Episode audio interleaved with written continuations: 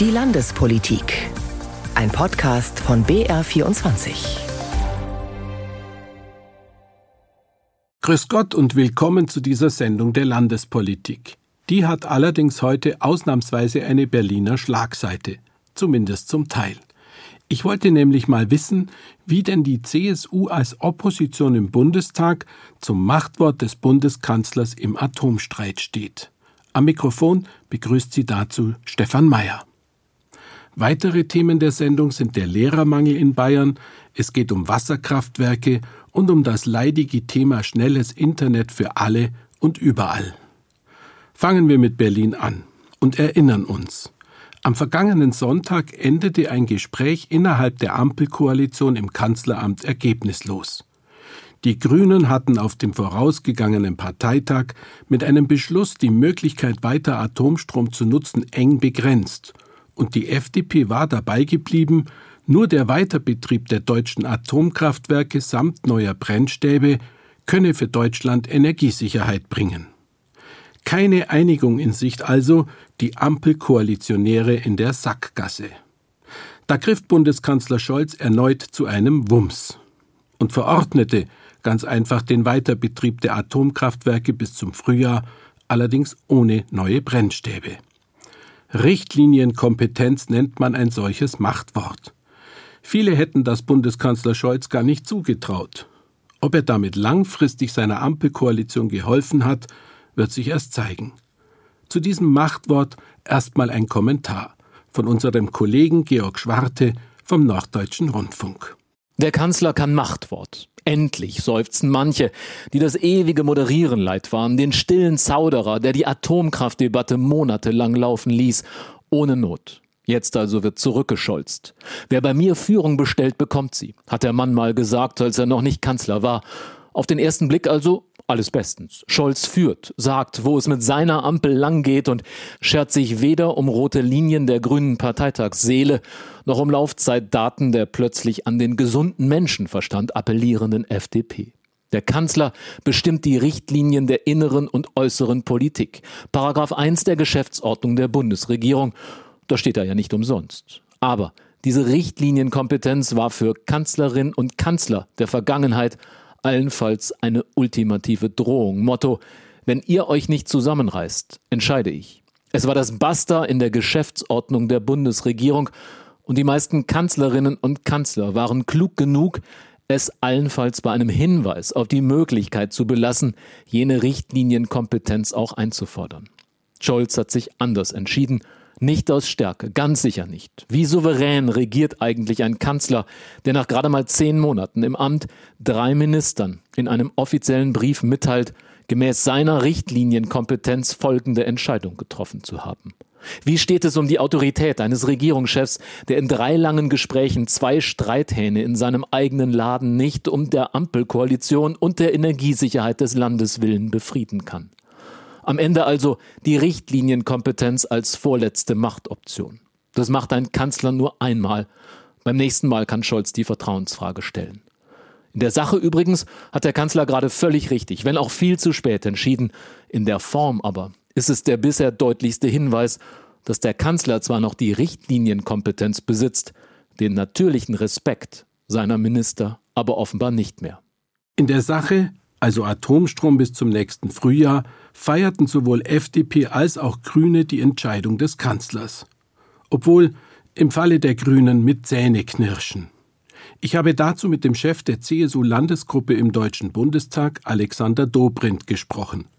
Dabei ging es auch um die Frage, wie er und die Abgeordneten denn mit der Oppositionsrolle zurechtkommen. Zunächst aber, was halten Sie vom Machtwort des Bundeskanzlers?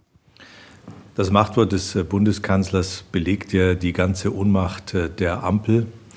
Der Bundeskanzler hat sich nicht mehr anders zu helfen gewusst, als den Streit in der Ampel selbst äh, zu entscheiden. Damit hat er zwar innerhalb der Ampel ein Problem gelöst, aber er hat für die Versorgungssicherheit, die Energiesicherheit in Deutschland überhaupt kein Problem gelöst. Das heißt, alles, was wir an Argumenten jetzt in den letzten Wochen und Monaten in der deutschen Politik rauf und runter diskutiert haben, was die Versorgungslage, die Energiefrage anbelangt, diese Argumente haben weiterhin Gültigkeit. Alles, was für Januar, Februar, März an Problemen geschildert worden ist, die kommen können, sind im April ja nicht einfach weg, sondern die sind natürlich nach wie vor da. Das hat der Bundeskanzler offensichtlich vollkommen ausgeblendet. Und deswegen bin ich auch enttäuscht, weil wenn er schon mit der Richtlinienkompetenz sein schärfstes Schwert in die Hand nimmt, wenn er das schon tut, dann muss es schon auch eine richtig große Entscheidung sein, die er da trifft. Zumindest hätte man das erwartet. Das hat er aber nicht getan, sondern er hat am Schluss eine Maus geboren. Das heißt, einen ganz, ganz, äh, eine ganz, ganz kleine Entscheidung äh, getroffen und dafür sein schärfstes Schwert genutzt. Das ist schon alles mehr als äh, verwunderlich. Ich hätte mir dann schon erwartet, wenn er schon das Gefühl hat, er muss seine Koalition disziplinieren und muss äh, über die beiden Minister, die da im Streit sind, eine Entscheidung fällen, dann hätte es eine große Entscheidung für Deutschland sein müssen, die die Energiesicherheit langfristig ermöglicht. Und der Vorschlag lag ja auf dem Tisch jetzt zwei Jahre die Kernenergie weiterlaufen zu lassen, die Brennstäbe zu bestellen, damit die Strompreise nach unten zu drücken, die Energiesicherheit ermöglichen. Das wäre die notwendige Entscheidung gewesen. Warum er die nicht getroffen hat und warum er so also das kleine Karo dann da an den Tag gelegt hat, ist mir nicht klar. Anfang November geht die ganze Angelegenheit ja in den Deutschen Bundestag, muss dort abgestimmt werden. Was äh, wird die CSU-Landesgruppe dort machen? Diese Entscheidung jetzt hilft äh, der Energiesicherheit in Deutschland nicht. Sie ist äh, für den Januar und Februar, März sicherlich gut, aber darüber hinaus schlecht. Und deswegen, wir wollen langfristige Sicherheit organisieren, haben einen Vorschlag dazu, einen eigenen Vorschlag, ein eigenes Gesetz in den Deutschen Bundestag eingebracht. Das heißt, wir werden äh, dieser Fehlentscheidung des Bundeskanzlers nicht zustimmen können. Also Opposition in der klassischen Form, womit wir bei der Rolle der Opposition generell ohnehin sind. Nach den ersten Monaten der Ampelregierung, was würden Sie sagen, wo steht die Oppositionsrolle der CSU ganz speziell heutzutage? Auch Opposition hat natürlich heute eine neue Funktion und deswegen sind wir nicht eine Opposition in der klassischen Rolle, die nur erklärt, warum sie dagegen ist, sondern wir sind die konstruktive Opposition, aber die konstruktiv kritische Opposition. Wir sind nicht die Klaköre einer Bundesregierung, sondern wir sind ihre Kontrolleure. Wir haben natürlich eine staatspolitische Verantwortung, aber die heißt nicht, dass wir alles das automatisch nur für gut finden, was die Bundesregierung vorstellt, sondern dass wir die besseren Alternativen dazu formulieren. Und genau das tun wir. Und da, wo wir glauben, die Bundesregierung ist in der Lage und bereit, mit uns gemeinsam zu handeln, wie beispielsweise bei den 100 Milliarden für die Bundeswehr. Da haben wir gezeigt, das kann man mit uns lösen. Wir haben das Grundgesetz gemeinsam mit der Ampelregierung verändert, um die 100 Milliarden zu ermöglichen. Aber da, wo falsche Entscheidungen anstehen, da werden wir auch immer den Finger in die Wunde legen. In der großen Koalition, die ja lange hier war, ähm, ist natürlich die Oppositionsrolle nie so richtig evident geworden. Eigentlich muss man jetzt sozusagen auch, was Sie den jungen Abgeordneten auch in der Landesgruppe sagen, erst wieder lernen, wie wichtig die Rolle der Opposition in der Demokratie überhaupt ist. Es hat ja auch eine Zeit lang gedauert, bis äh, die Unionsfraktion diese Rolle, die nun mal aus dem Wahlergebnis äh, zwingend geworden ist, richtig annehmen konnte, weil man in weiten Teilen die, die überwiegende Mehrzahl der Kolleginnen und Kollegen in der gemeinsamen Fraktion hatte ja keine Vorstellung mehr davon, was bedeutet eigentlich Arbeit in einer Opposition nach 16 Jahren Regierungszeit. Und das hat gedauert, aber inzwischen merkt man, dass man mit der Rolle sehr gut zurechtkommt, dass man die Bundesregierung auch herausfordert. Das ist ja auch ein demokratischer Wettbewerb und im Wettbewerb gehört es auch dazu, dass Opposition und Regierung sich auch in den Reden im Deutschen Bundestag und in ihren Beschlüssen und Vorschlägen ja miteinander messen. Das funktioniert. Das hat auch was damit zu tun, dass man selber natürlich erheblich mehr arbeiten muss. In Regierungsverantwortung hat man große Ministerien, mit denen man umgehen kann. In der Opposition muss man selber mehr Arbeit reinstecken, selber mehr Einsatz bringen, um am Schluss dafür zu sorgen, dass man auch ordentliche Konzepte entwickelt. Wäre natürlich einfacher, wenn wir normalen Parlamentarismus hätten mit äh, Haushaltsdebatten und Rentendebatten und diesen Dingen. Leider haben wir ja eine ziemlich ungewöhnliche Zeit im Moment. Was verändert das die Oppositionsrolle? Ja, wir haben jetzt die üblichen Pfade, die man in der Politik geht, die gibt es gerade nicht. Ähm, es gibt keinen Masterplan für die Bewältigung von Krisen und Herausforderungen, wie wir sie aktuell kennen. Deswegen ist der Umgang mit dieser Situation auch schon ein sehr sensibler, auch gerade von unserer Seite. Und auch die Rücksichtnahme auf ähm, die Kollegen der Ampelparteien, glaube ich, eine größere als in anderen Zeiten, weil man nicht alles automatisch zum Vorwurf formuliert. Aber wenn die Fehler eklatant sind, wie zum Beispiel bei der sogenannten Gasumlage, die ja nicht zu einer Reduzierung der Gaspreise geführt hätte, sondern zu einer weiteren Verteuerung der Gaspreise, dann muss man das natürlich auch aktiv äh, benennen. Das haben wir dann äh, auch getan. Aber dazu gehört die Bereitschaft, auch immer wieder nicht nur die Regierung zu prüfen, sondern sein eigenes Handeln auch zu überprüfen. Das tun wir sehr, sehr stark in sehr vielen Runden zwischen CDU und CSU, um schon deutlich zu machen, in einer Krise muss Politik in der Mitte der Gesellschaft, in der Mitte des Parlaments immer wieder in der Lage sein, zusammenzuarbeiten. Das tun wir, diese Bereitschaft haben wir, aber auch immer die Bereitschaft zu haben, den möglich besten Weg zu erreichen. Und wenn eine Regierung, eine Ampel aus ideologischen Gründen dazu nicht in der Lage ist, dann werden wir das auch genau transparent machen und markieren. Soweit Alexander Dobrindt, der Vorsitzende der CSU-Landesgruppe im Deutschen Bundestag. Atomstrom hat ja mit Energieversorgung zu tun. Und um die ging es vergangene Woche in Bayern auch noch in einem ganz anderen Zusammenhang. Vor allem um die Gasversorgung zu sichern, will der Bund ja den Gasversorger Uniper übernehmen. Zudem gehören auch viele Wasserkraftwerke in Bayern. Da stellt sich natürlich die Frage, wieso sollte Bayern neben dem Bund nicht auch selbst Energieversorger werden? Umweltminister Glauber jedenfalls ist von diesem Gedanken beseelt. Ein Beitrag von Lisa Weiß. Es waren die 90er, das goldene Jahrzehnt der Privatisierungen. Und so hat auch der Freistaat damals seine Beteiligung am wichtigsten bayerischen Energieversorger Bayernwerk abgegeben. Das war keine gute Idee, meint Thorsten Glauber, Bayerns Umweltminister von den Freien Wählern. Er will den, wie er es sieht, Fehler der Politiker von damals jetzt wieder ausbügeln. Wir wollen die knapp 100 Kraftwerke, die jetzt auf dem Paket von Uniper in der Verstaatlichung beim Bund liegen, zurück nach Bayern holen, wollen damit natürlich eine bayerische Energieproduktionsgesellschaft aufbauen. Mit den Wasserkraftwerken in bayerischem Besitz könne man wirtschaftliche Preise garantieren, sagt Glauber. Mit erneuerbarer Energie könne man unabhängig von Staaten wie Russland werden. Doch wie realistisch ist das alles? Erst einmal die Zahlen. Etwa 15 Prozent des Stroms in Bayern werden durch Wasserkraft erzeugt. Etwa ein Drittel davon produzieren die Juniper-Kraftwerke, die bald größtenteils dem Bund gehören dem Bund, aber eben nicht Bayern.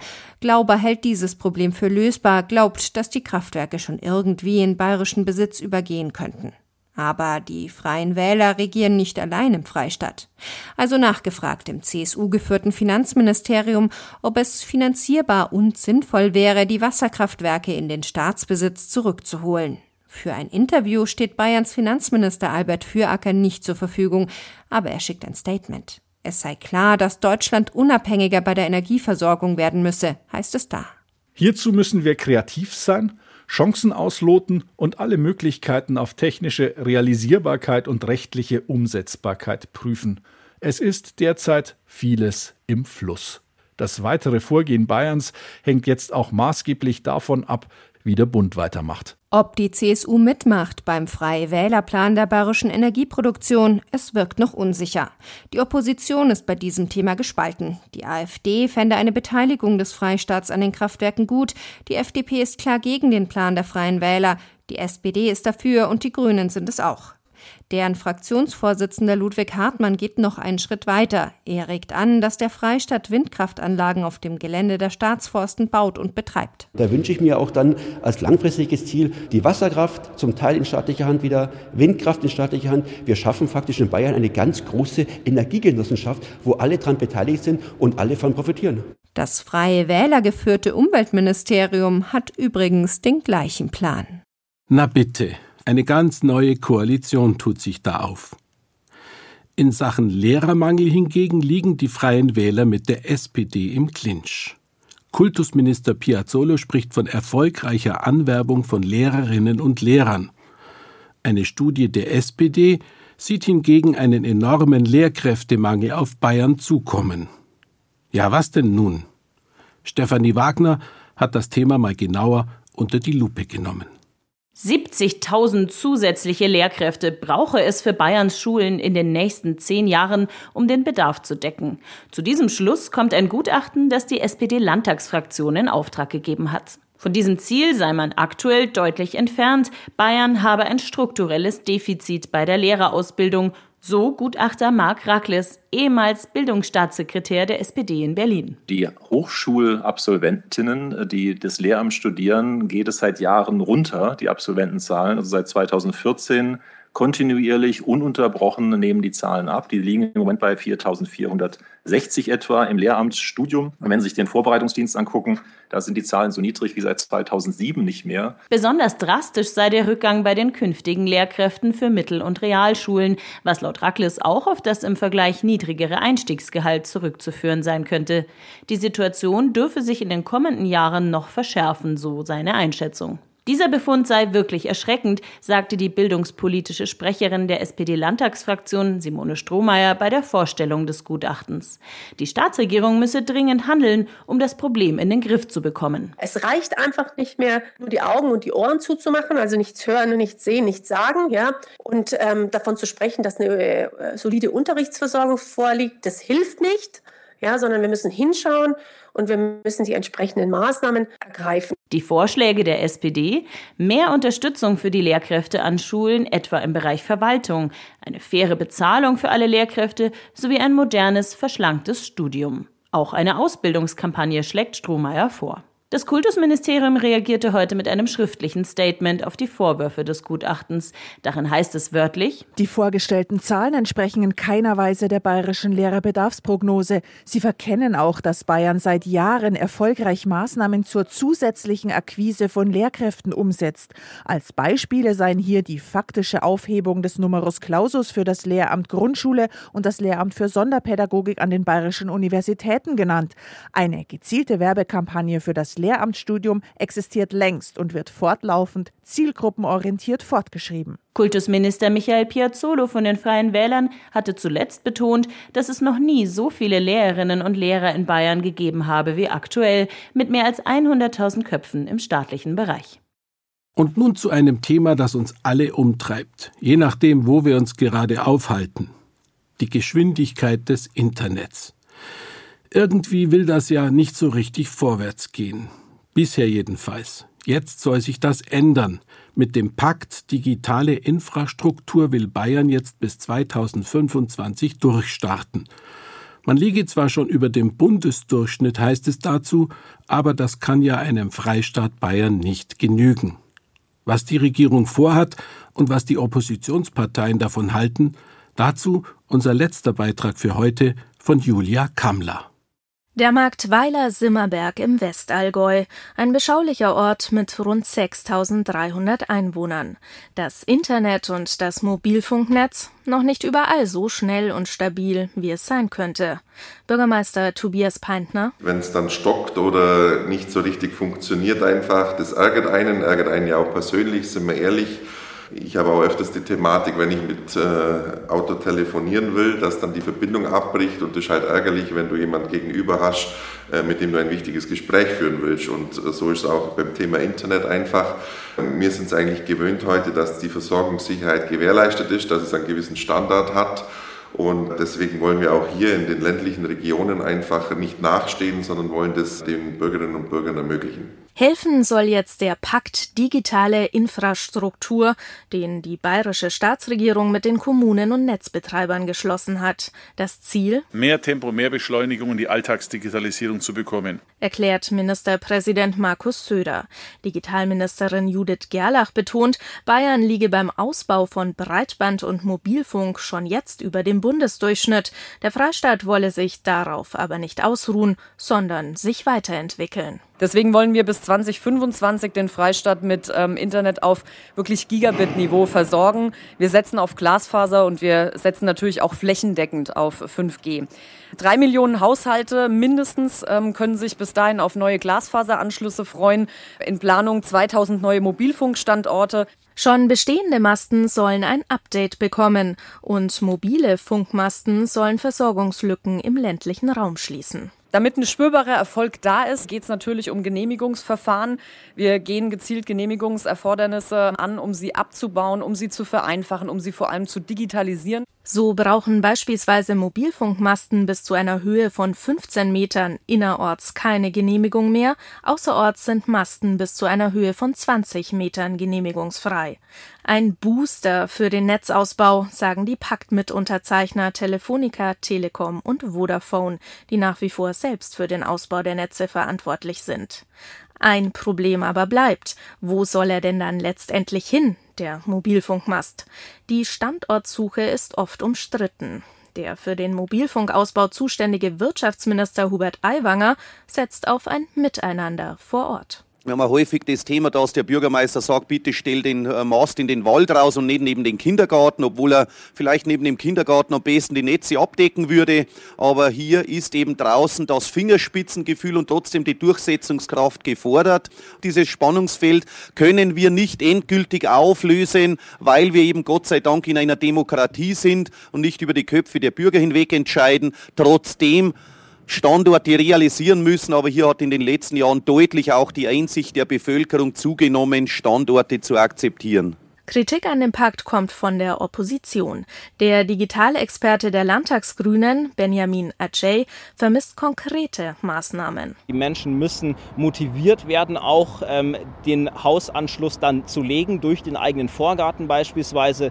Den grünen Vorschlag, den Anschluss per Voucher zu fördern, lehne die Staatsregierung bisher ab. Einen solchen Gutschein fordert auch die FDP und die SPD meint, die Staatsregierung müsse sich regelmäßig mit den Netzbetreibern treffen und nicht nur einmal für eine Unterzeichnung eines Paktes. Zurück ins Westallgäu nach Weiler-Simmerberg. Bürgermeister Tobias Peintner erhofft sich von der, wie er sie nennt, Unterschriftenaktion von Regierung, Kommunen und Netzbetreibern durchaus Konkretes. Dass wir versuchen, einfach eine schnelle Lösung für die Bürgerinnen und Bürger, aber auch für die Firmen zu finden, damit wir nicht äh, von Jahreszahlen ab 2030 oder so sprechen, denn wir sind im Hier und Jetzt und dass wir versuchen, äh, das möglichst zeitnah alles umzusetzen. Damit geht unsere Sendung zu Ende. Vielen Dank fürs Zuhören. Ich wünsche Ihnen einen kraftvollen Start in die nächste Woche. Am Mikrofon verabschiedet sich Stefan Mayer.